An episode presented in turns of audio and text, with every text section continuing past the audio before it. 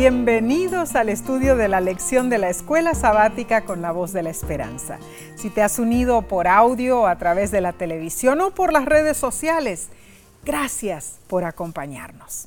Y es nuestra sincera oración que Dios derrame sus copiosas bendiciones sobre ti y los tuyos. Esta semana deseamos saludar con mucho aprecio a nuestros hermanos y hermanas de Nicaragua. Ah, la tierra de Nicaragua. Claro que sí, la tierra de lagos y volcanes el país más grande de Centroamérica.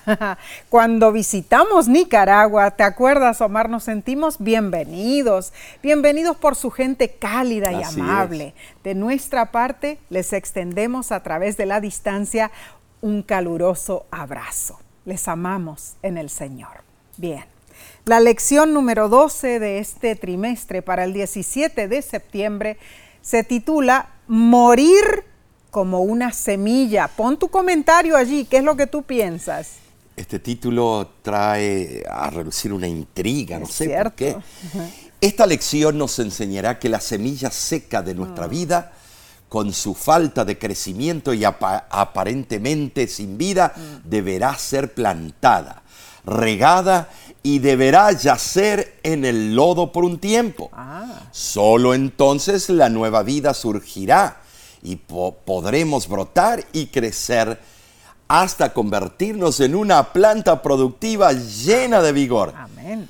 Pero antes que nada, pidamos sabiduría del cielo para entender este estudio. Claro que sí. Oremos. Padre que moras en los cielos Sabemos que nosotros dependemos de ti para el crecimiento, el crecimiento espiritual. Necesitamos ser nutridos por tu Hijo amados, amado Cristo Jesús. Y ahora te encomendamos nosotros nuestras vidas, que todo lo que digamos y hagamos sea para honra y gloria tuya. Ayúdanos a entender los mensajes que tienes para nosotros. Y esto lo pedimos en el santo nombre de Cristo Jesús. Amén. Amén. El texto de esta semana se encuentra en Juan capítulo 12, versículo 24. De cierto, de cierto os digo, que si el grano de trigo no cae en la tierra y muere, queda solo, pero si muere, lleva mucho fruto. Esta semana estudiaremos puntos fascinantes, mm, sí. La muerte es un elemento de estudio que cautiva a todas las religiones. El cristianismo bíblico, la muerte tiene dos connotaciones. Sabes, por un lado, la muerte es el resultado y el castigo por el pecado. Pero por el otro lado, mm. nuestra vida con Dios comienza con la muerte. La muerte al pecado en el bautismo. Solo cuando experimentamos esa muerte al pecado, podremos disfrutar plenamente de la vida en Cristo Jesús. Amén. La muerte al pecado nos lleva a vencer y a confrontar el resultado de pecar. Claro que sí. Pero nosotros, sí, todos estos eventos solo podemos entenderlos cuando son posibles debido al sacrificio de Cristo por nosotros, solo por medio de Él, su sangre vicaria, como Él dio todo en la cruz por ti y por mí, por ustedes también. Claro que sí, la analogía de la semilla de trigo que Jesús usó en su enseñanza nos trae lecciones muy prácticas. Veamos una semilla de trigo colocada en la tierra muere como grano de trigo, pero su vida no es, no es destruida.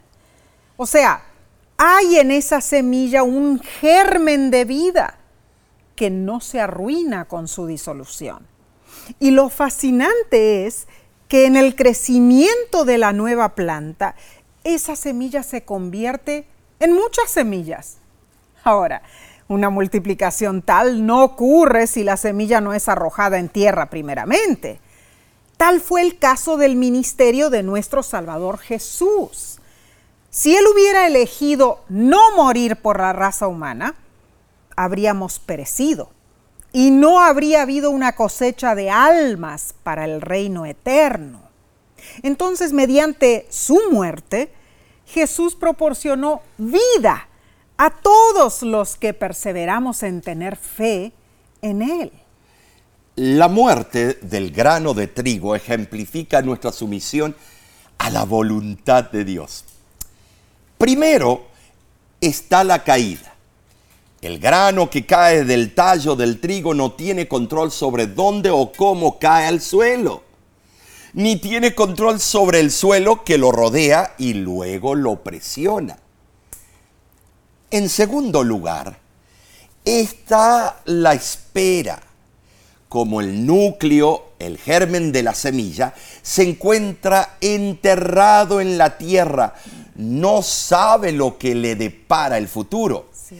Ese grano en sí no puede imaginar cómo será la vida en el futuro, porque es solo un grano de trigo latente, esperando escondido en la oscuridad de la tierra. Mm. Y en tercer lugar está la muerte. El germen no puede convertirse en espiga de trigo a menos que renuncie a su caja fuerte. Y esta es una situación incómoda para la semilla o esa semilla.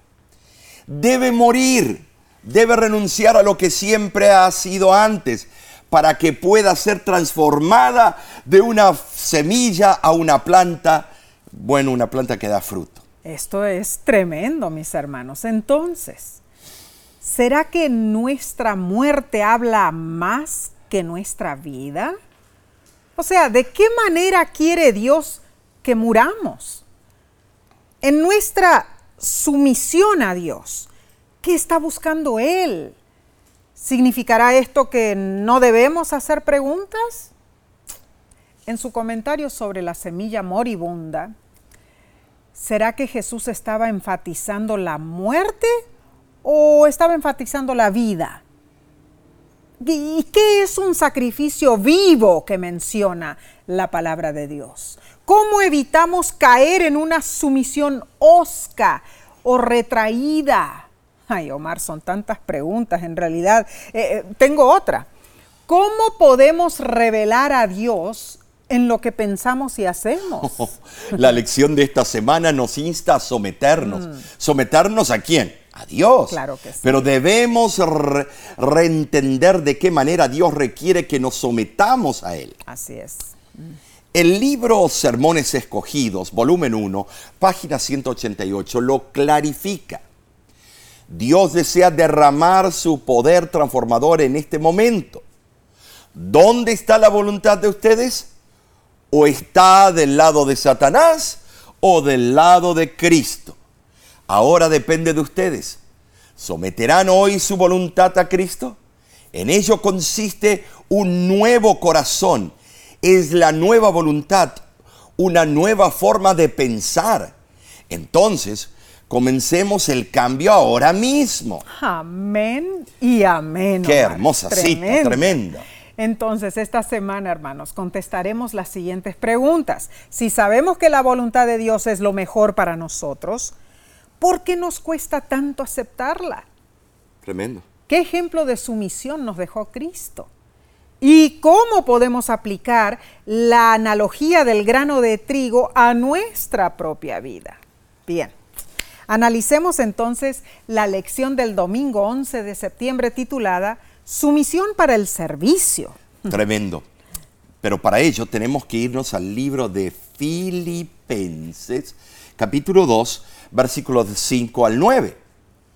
Haya pues en vosotros este sentir que hubo también en Cristo Jesús, el cual siendo en forma de Dios, no estimó el ser igual a Dios como cosa a que aferrarse, sino que se despojó a sí mismo, tomando forma de siervo, hecho semejante a los hombres y estando en la condición de hombre, se humilló a sí mismo, haciéndose obediente hasta la muerte y muerte de cruz, por lo cual Dios también le exaltó hasta lo sumo y le dio un nombre que es sobre todo nombre. ¿Saben decir? Para Pablo, la vida espiritual se centra en Cristo y deseando inculcar lecciones de humildad, el apóstol utiliza el mejor método. presentar el relato del sacrificio de Jesús Claro. como el ejemplo supremo de las virtudes que sus lectores deben poseer. Muy es tremendo, Nessie. Muy tremendo. cierto, Omar. La sublime descripción de los escritos de Pablo no se ocupa conscientemente de la teología en un sentido estrictamente académico, no, no, no. Más bien manifiesta la comprensión inspirada que tenía el apóstol. ¿De qué? De la obra redentora de Cristo. Y claro, la empleaba para ilustrar su enseñanza, ¿no es cierto? supuesto. Estimulando así a sus conversos a que imitaran al Salvador. Qué bien. Piensa en esto, hermano. Jesús abandonó una gloria inefable. Se cubrió con la forma humana más humilde y se ocupó de las cosas más modestas cierto. para que nosotros podamos ser salvos. Ay, hermanos, hermanas, debemos moldear nuestras vidas en armonía con ese gran ejemplo. Así es.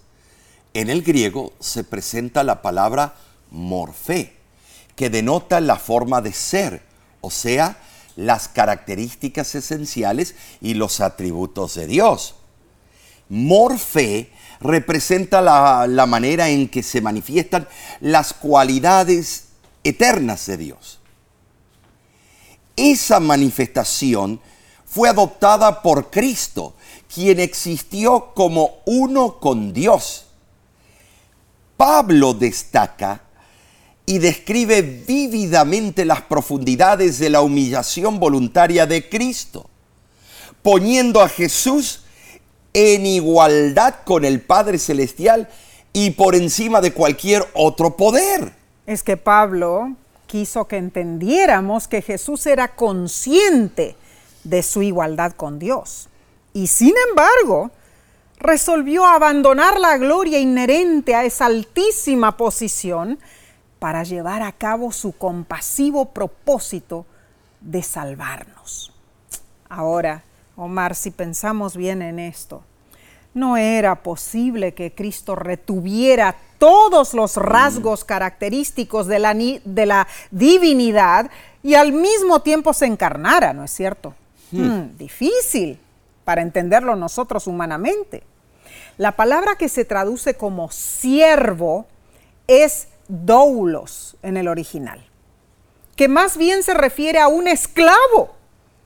O sea, Cristo asumió los atributos esenciales de un esclavo.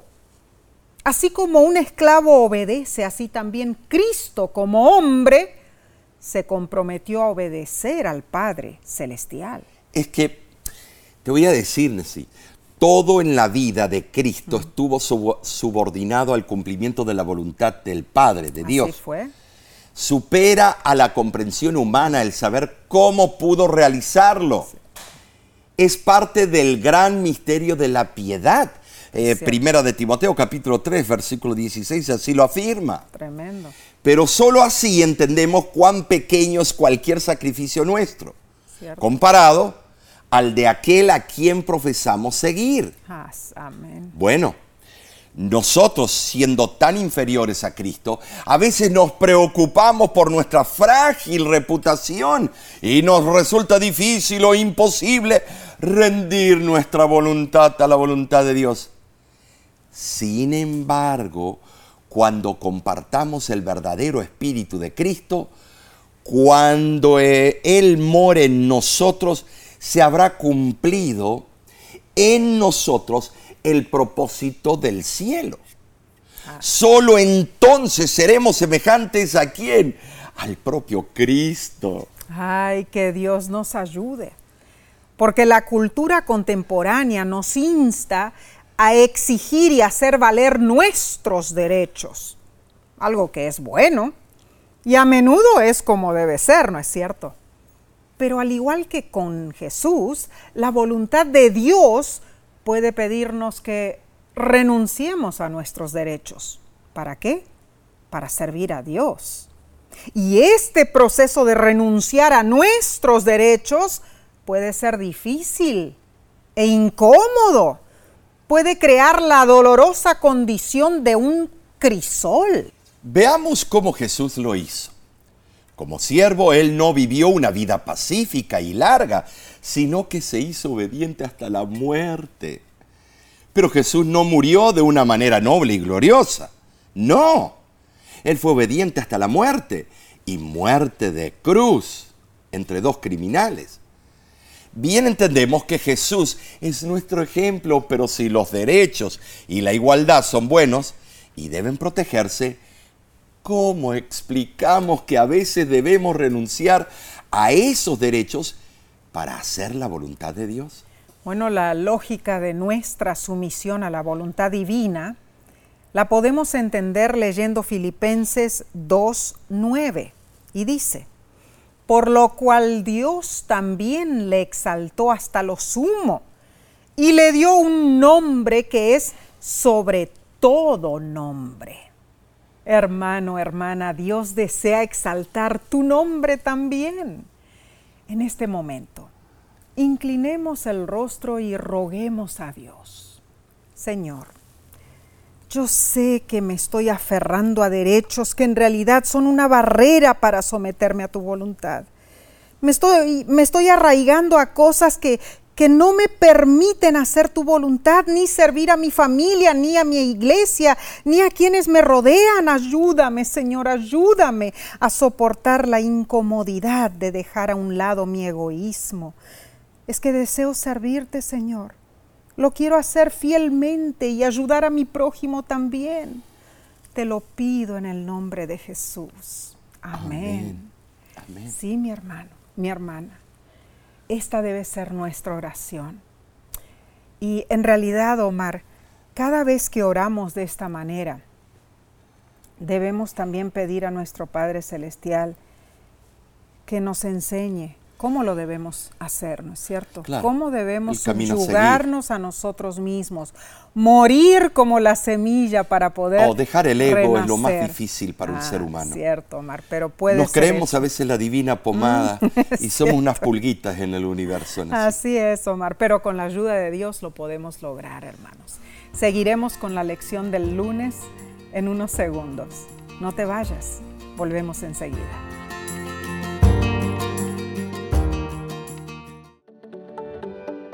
En nuestra aplicación puedes encontrar más contenido como este que te ayudará en tu vida espiritual. Lo puedes descargar visitando nuestra página web lavoz.org.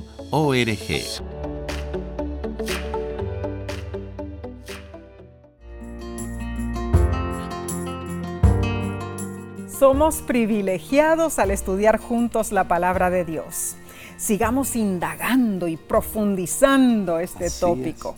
Pasemos a la parte del lunes 12 de septiembre titulada Morir está antes que conocer la voluntad de Dios. Bueno, sí, millones de personas dicen, ah, si yo pudiera saber la voluntad de Dios para mi vida, mm. sacrificaría todo por Él. Muchos dicen De la boca para afuera, por supuesto. Leamos Romanos 12, 1 al 2 y dice lo siguiente. Mira, mira lo que dice.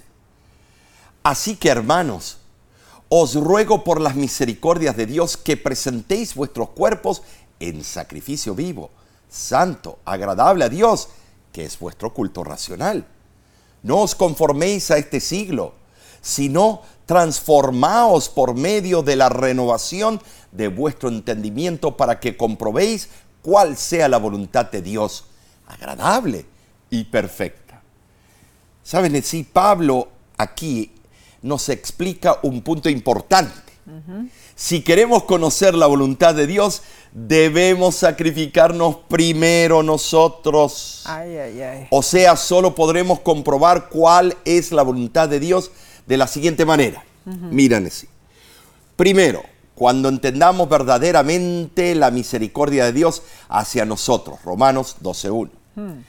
En segundo lugar, Nesí, cuando nos ofrezcamos como sacrificio vivo a Dios, Romanos 12, 1.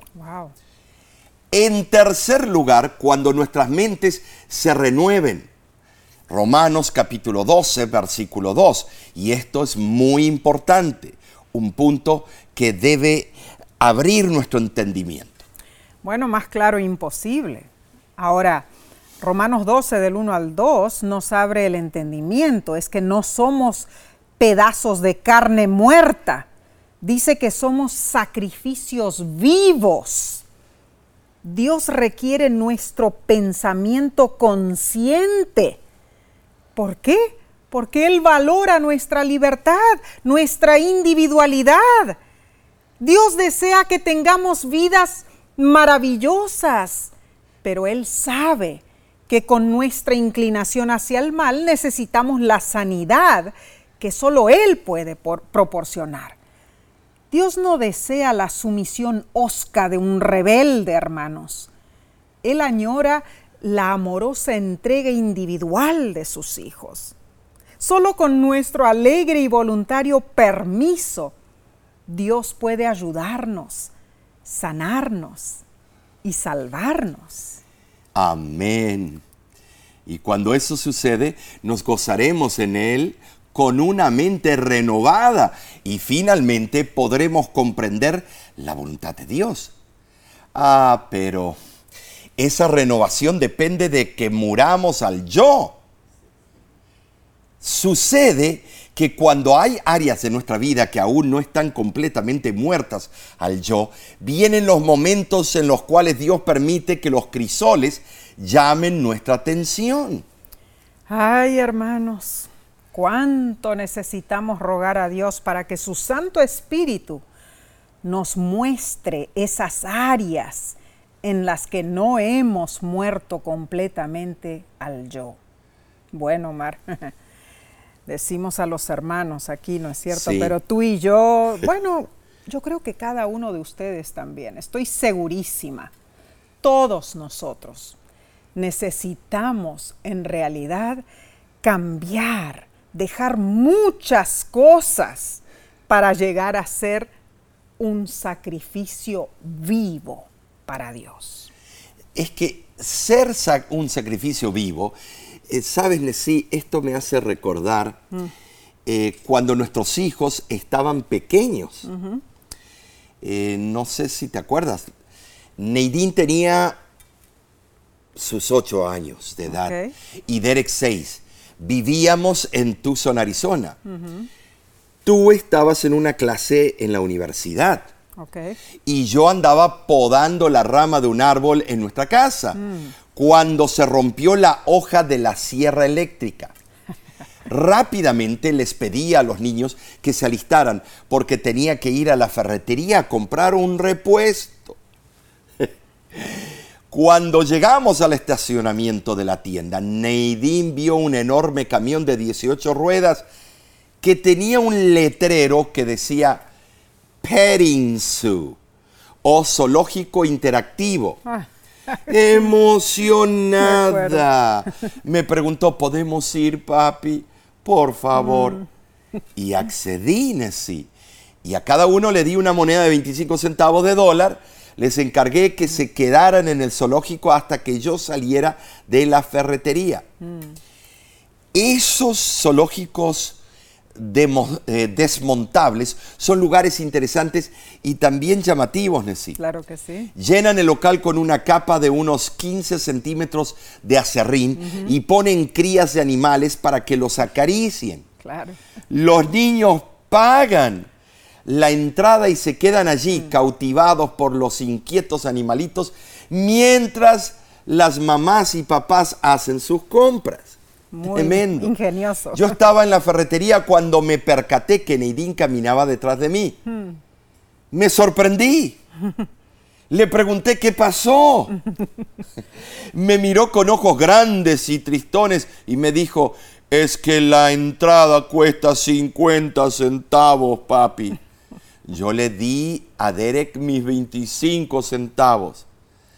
A mi hija le encantan los animalitos. Me imaginé el gran sacrificio que tuvo que hacer para cederle a su hermanito los 25 centavos extras. ¿Qué creen que hice?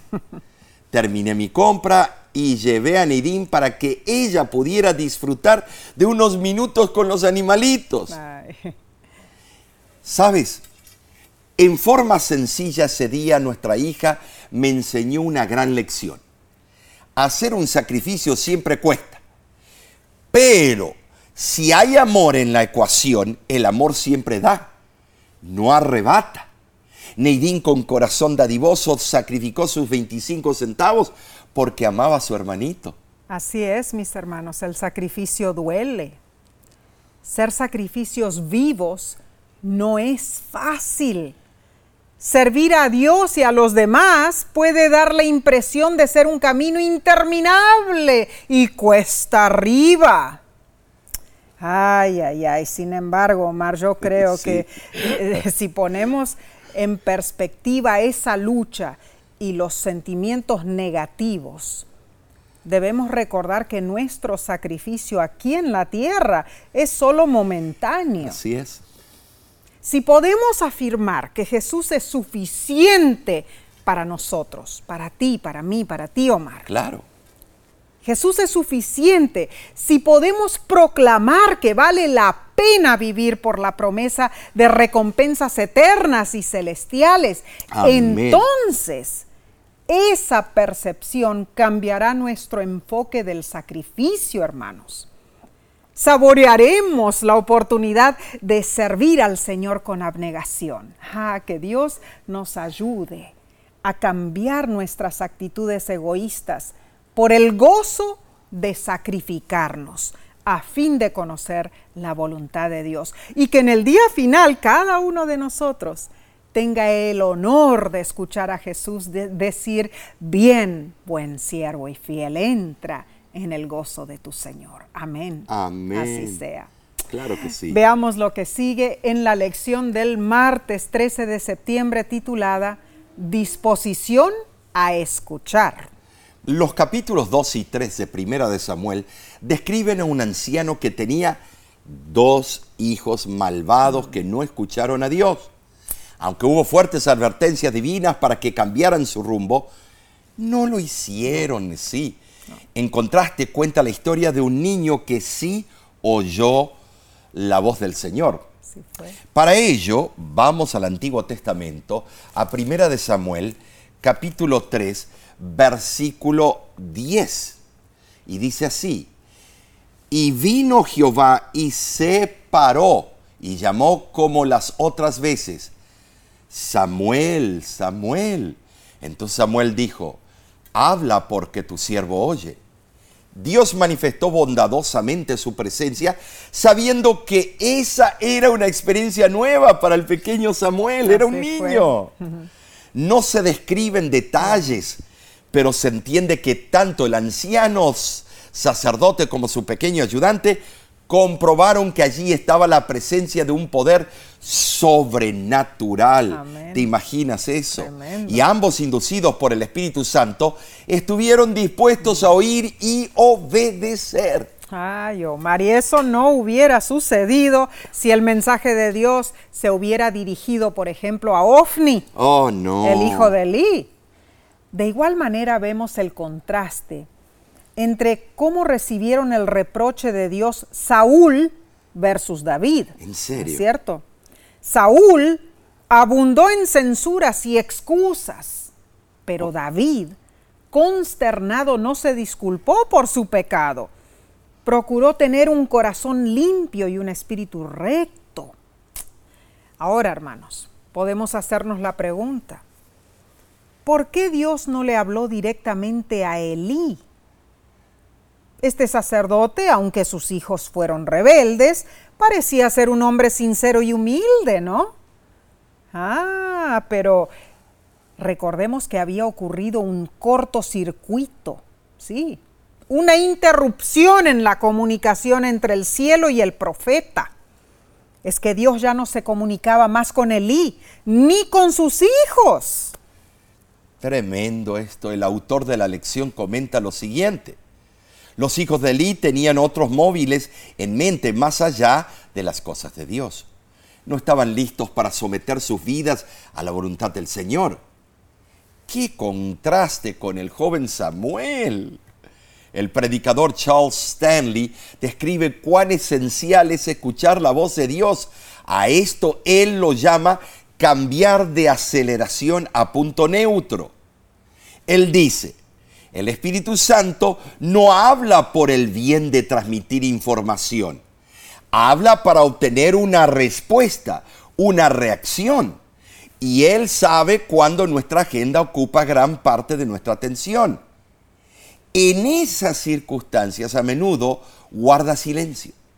Él espera que estemos en un punto suficientemente neutro para escuchar y eventualmente obedecer.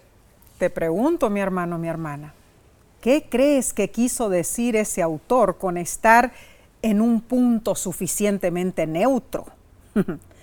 La lección te pregunta, cuando piensas en tu entrega a Dios, ¿qué cosas te impiden estar lo suficientemente neutro para escuchar y eventualmente obedecer? ¿Qué necesitas hacer en tu vida para cultivar la capacidad de aceptar la voz de Dios y a decidir ser obediente a su dirección? Omar, estas preguntas en realidad tremendas debieran hacer y profundas. Eh, debieran hacer recapacitar nuestras prioridades, ¿no es cierto? Ver qué es lo más importante y la escala de valores que tengamos. Claro, claro que sí. La historia de Samuel es más que simplemente oír. Mm, muy cierto. Es más que un acto auditivo de registrar las palabras de alguien. Claro que sí. Sabes, se trata de obedecer lo que oímos. Amén. A lo que oímos. El nombre de Samuel significa oído por Dios. Así es. Tremendo, todo relacionado, todo encaja. Dios había oído la oración de su madre, Ana, y fue misericordioso con ella. Una mujer de Dios, piadosa, virtuosa. Y el pequeño Samuel oyó y obedeció a Dios. Y es interesante que cuando Samuel al principio no conoció la voz de Dios, Elí le aseguró la identidad del que le hablaba. Mm, interesante. Elí mm. le dijo, si te llamare dirás, habla Jehová porque tu siervo oye. Primera de Samuel 3.9. Bueno, de hecho, el resto del libro de Samuel, y puedo decir toda la Biblia, se trata de oír y obedecer oír y obedecer. O se trata de la falta de obediencia. En algún momento los seres humanos dejaron de oír a Dios y Dios dejó de oír sus lamentos. Hace un tiempo atrás, un guardabosques, guardabosques del Parque Nacional de Yellowstone, conducía un grupo de turistas a un puesto de observación de incendios. En cierto momento su radio de dos vías empezó a emitir muchísimo ruido y el guardabosques estaba tan concentrado en contarles a los turistas sobre la fauna y la flora del parque que consideró que los mensajes en su radio de dos vías lo distraían, así que lo apagó. Cuando el grupo se acercaba a la torre de observación, un vigía corriendo los alcanzó casi sin aliento y le preguntó al guardabosques por qué no había respondido a los mensajes en su radio. Había un oso pardo acechando al grupo de turistas y las autoridades querían advertirle a través de la radio. Ese guardabosques puso en peligro a todo el grupo al desconectar su radio, hermano, hermana cada vez que nos desconectamos del Espíritu Santo o ignoramos las advertencias de Dios, nos ponemos a nosotros mismos y a los que nos rodean en peligro. Para mí esta historia eh, fue una historia muy importante, con una gran lección. El gran problema en nuestras vidas es que nos, oímos los unos a los otros oímos a Dios a través de su revelación, pero fallamos en tomar sus palabras en serio y obedecerlas. Te pregunto, ¿cómo puedes oír mejor a los miembros de tu familia? ¿Cómo puedes oír con atención y obedecer mejor a Dios? Estas son preguntas serias, mis hermanos, porque en realidad hacen parte de nuestro diario vivir. Oír a los que nos rodean y oír también a nuestro Padre Celestial, a Dios que está en los cielos. Omar, en realidad tenemos que meditar mucho en esto. y pensar en qué formas podemos mejorar significativamente nuestra manera de oír Mm. lo que Dios quiere decirnos. Estar en sintonía. Ah, muy importante lo que dijiste, Omar. Estar in- en sintonía con nuestro Padre Celestial. Y para que eso ocurra, tenemos que estar en comunión constante con Él. Claro, eh, eh, el momento es como tú dijiste, si apagamos el teléfono, la línea eh, telefónica con el cielo, no oramos o, por lo menos charlamos, hablamos con el Señor, Claro. quiere decir este, que estamos mal. Es. Estamos mal, eh, hay una desconexión y se ha cortado el cordón umbilical con el cielo. Y eso fue lo que le pasó a Elí. y A sus Elí eso es lo hijos. que le pasó. Eh, Así que- y hubo graves consecuencias. Claro que sí, claro que sí. Porque ahí creo que termina una línea sac- sacerdotal. Wow, tremendo eso, Omar. Las consecuencias de no oír la palabra de Dios, de no hacer su voluntad. Bien, estos temas están interesantísimos. Continuaremos con la lección del miércoles en unos instantes. Volvemos enseguida.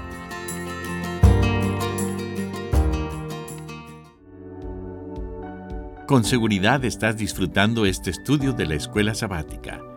Te invitamos a buscarlo en formato de video por nuestro canal de YouTube. Lo puedes encontrar en youtube.com diagonal La Voz de la Esperanza.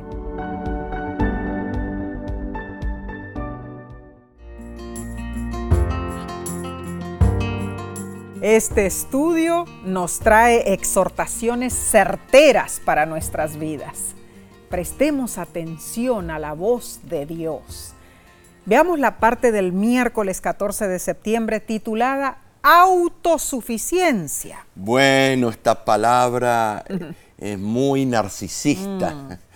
Autosuficiencia significa auta- autarquía, Mm. eh, presunción, orgullo, bueno, jactancia. ¿Cierto? En este día la lección menciona a Eva y a Saúl. Ah, Qué interesante, qué mezcla. cierto. Cuando Eva pecó en el jardín del Edén, no simplemente dudó de la palabra de Dios. El corazón de su problema era su creencia de que ella tenía suficiente sabiduría para decidir por sí misma lo que era bueno y lo que era justo. en sí. Ah, qué peligro. Ella confió en su propio juicio. Es, l- bueno, la cuestión en torno al árbol del conocimiento del bien y del mal era reconocer quién era el juez y quién era la fuente y la norma de lo que es recto. Al prohibir comer del fruto del árbol, Dios se estableció a sí mismo como la única fuente de rectitud en la tierra y, lógicamente, en todo el universo. ¿Qué pasó entonces, mis hermanos? Que al comer del fruto del árbol, Eva decidió que ella era la fuente de la rectitud. Una cosa es que alguien ejerza la rectitud y distinga entre el bien y el mal a través del prisma de la revelación de Dios. Pero otra cosa es establecerse uno mismo como fuente y norma de rectitud frente a la revelación y mandato de Dios. Hacer esto es caer en el error de declararse como Dios, de rebelarse contra Dios. es que cuando confiamos en nuestro propio juicio, en lugar de confiar en Dios, nos abrimos a todo tipo de problemas. Y eso es, eh, e- es enfático. Esto lo vemos también en el caso del rey Saúl. La historia de Saúl describe los pasos hacia, hacia la autosuficiencia y la tragedia que siguió tan rápidamente. En tu tiempo de devoción, lee el relato de Primera de Samuel, capítulo 13, eh, versículos del 1 al 14. Podemos deducir que fueron tres pasos lo- los que llevaron a Saúl por el camino de la autosuficiencia. Primero, Saúl dijo, yo vi la dispersión de las tropas y la ausencia de Samuel. Saúl estaba bajo presión y evaluó con sus propios ojos lo que estaba sucediendo. En segundo lugar, Saúl pasó de ver a decir. Se dijo que los filisteos los conquistarían. Lo que él vio con sus propios ojos dio forma a que hablara y conjeturara sobre la situación. Y en tercer lugar, Saúl pasó de decir a sentir. Sintió la obligación de ofrecer sacrificio a Dios. Lo que Saúl pensó en su mente dio forma a sus sentimientos. Bueno, esto es algo ambiguo. Todos hemos hecho esto.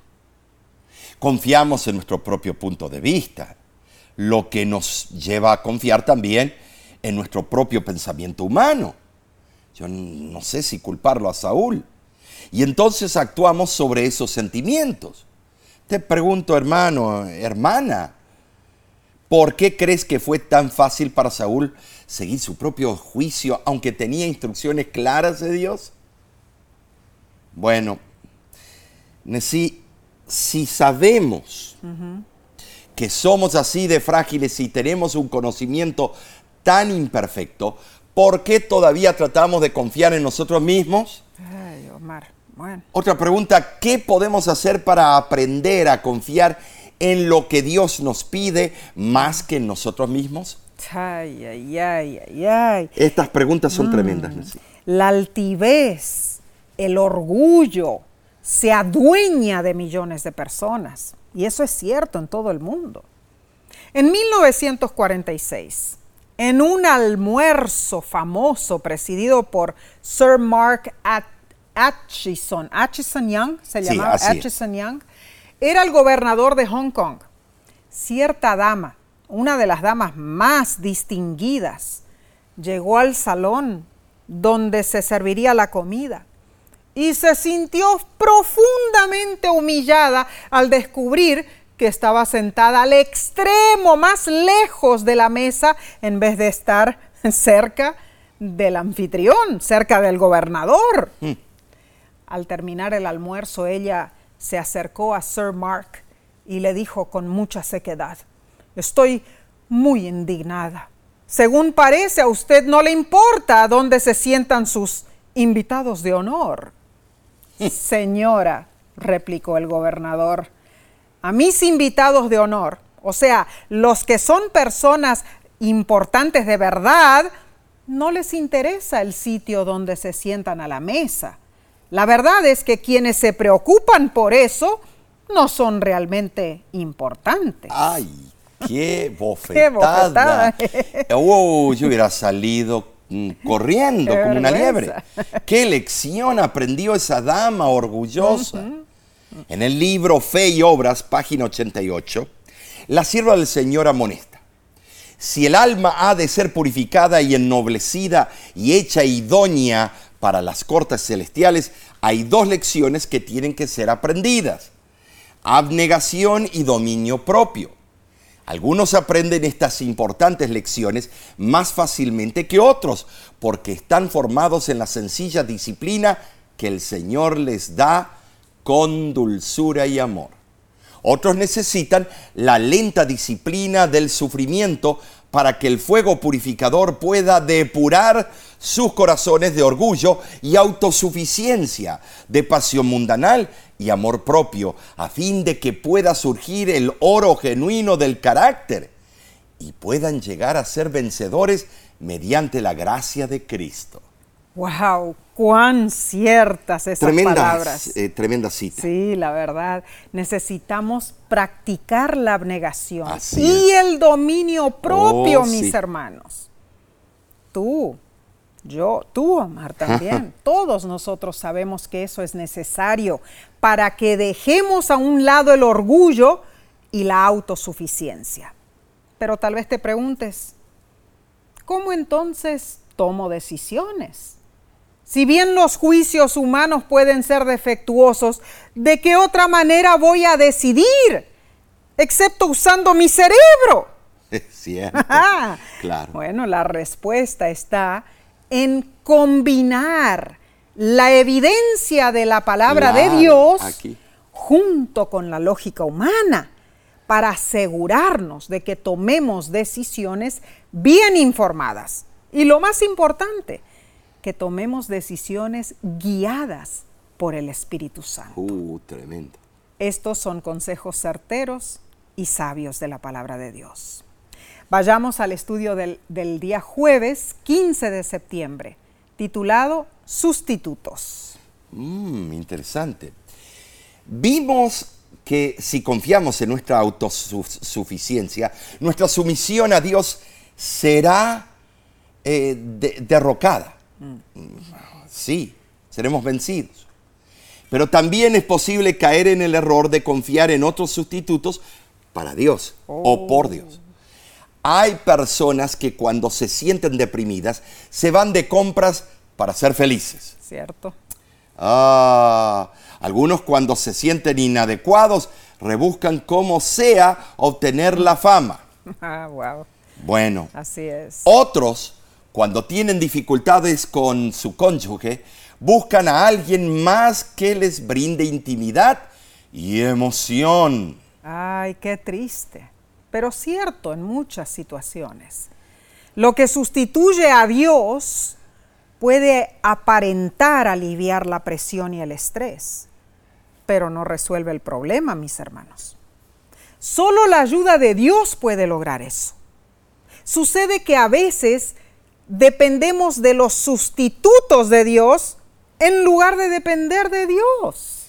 El autor de la lección presenta tres sustitutos de Dios en nuestras vidas. Ay, ¿cuáles serán?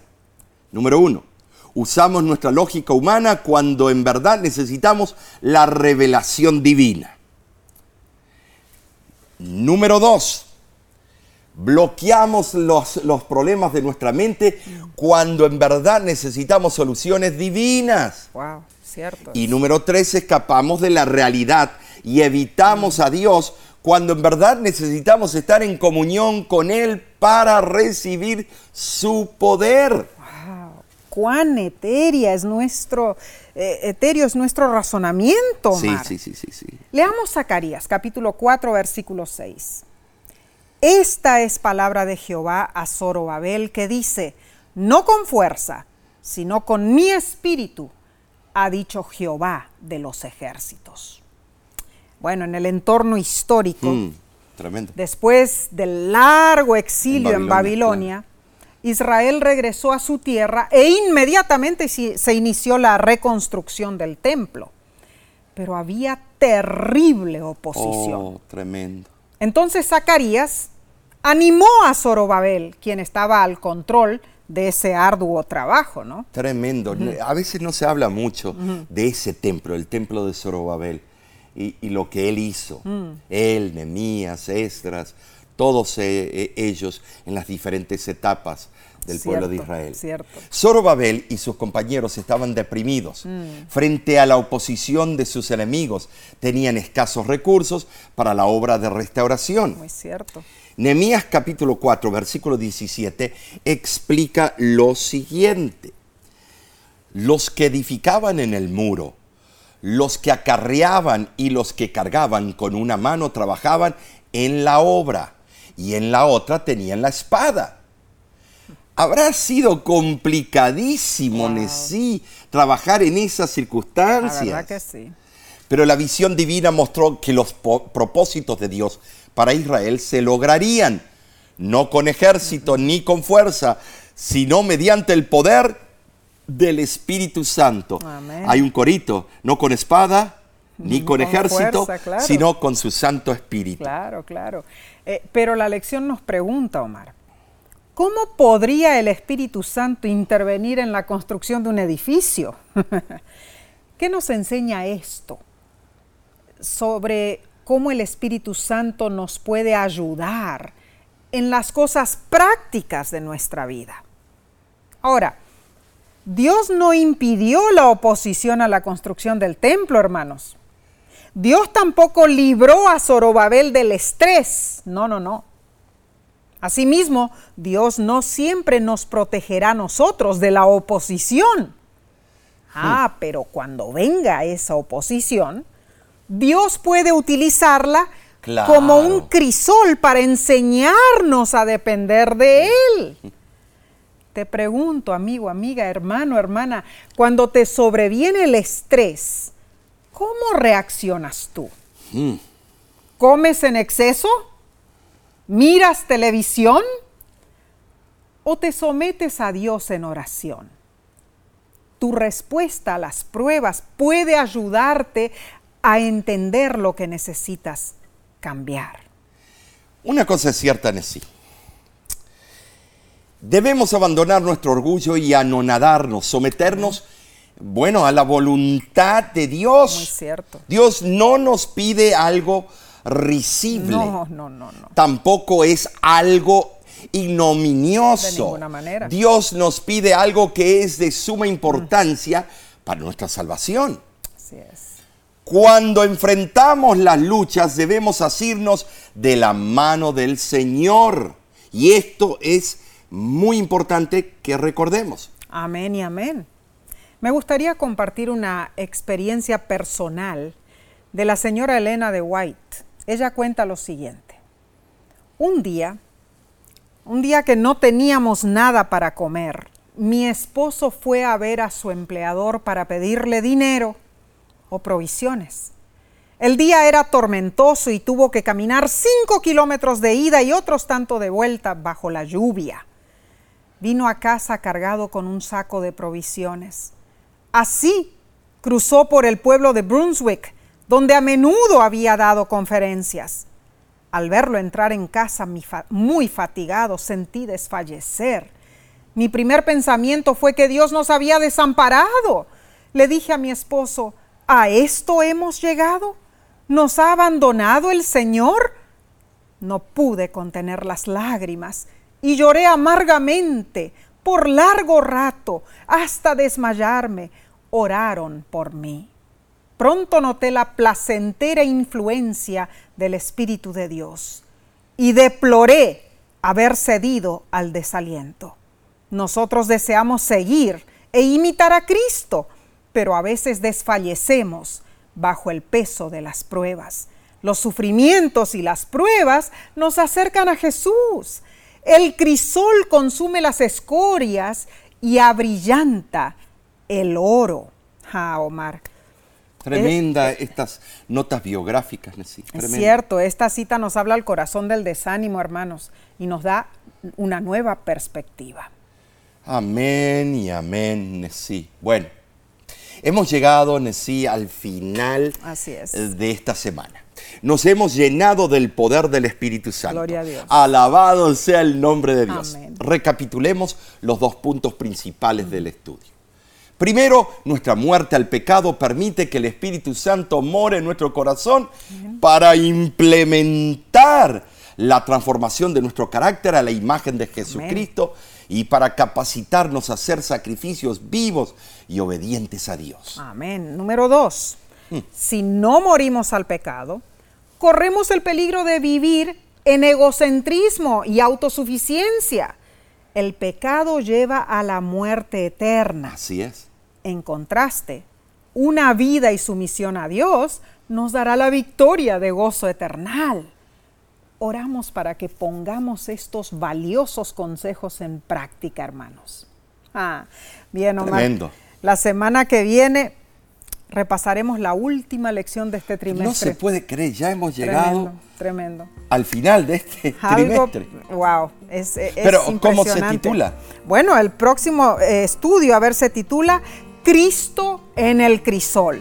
Bueno, tenía que ser, comenzamos así y terminamos de esta manera. Tremendo. Eh, es importante, todo este trimestre, hablando del crisol, del crisol, espero que hayamos eh, eh, aprendido cuál fue el crisol para esos patriarcas, esas matriarcas, para el propio Cristo cuando vino a, la tierra, y nuestro crisol, aquello que nos está puliendo en forma cotidiana.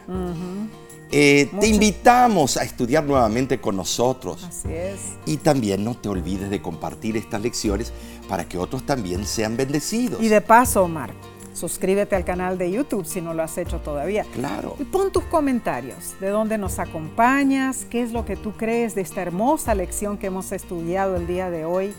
Y ora, Ora por las personas que todavía deben entregar su corazón a Cristo Jesús.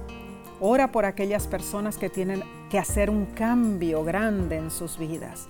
Más aún, ora por ti mismo para que Dios te muestre los cambios que tú debes hacer en tu vida. Tremendo, un autoanálisis. Para que puedas seguirlo más de cerca. Ahora, Nessie, si deseas, vamos a decir, obtener más información de la voz de la esperanza y de toda la programación, Bueno, muy ¿qué fácil. debes hacer? Puedes ir a la página de internet eh, www.lavoz.org. Allí encontrarás la información de nuestros cursos bíblicos, la historia de la voz de la esperanza que comenzó desde 1942 y cómo nuestro ministerio trabaja Claro. todavía para servir al mundo hispano hablante. Y también, sí, segmentos como Ayúdame a entender, Claro. Eh, las predicaciones del fin de semana. Mm, muy cierto. Eh, tienes que ver eso. Hay materiales valiosos, mis materiales de salud, Claro familia, profecías, series de sermones, todo está a tu disposición para predicar el Evangelio. Amén. Y de nuestra parte, nos veremos la próxima semana. Te enviamos un gran abrazo. Que Dios te bendiga y te guarde. Y te guardo.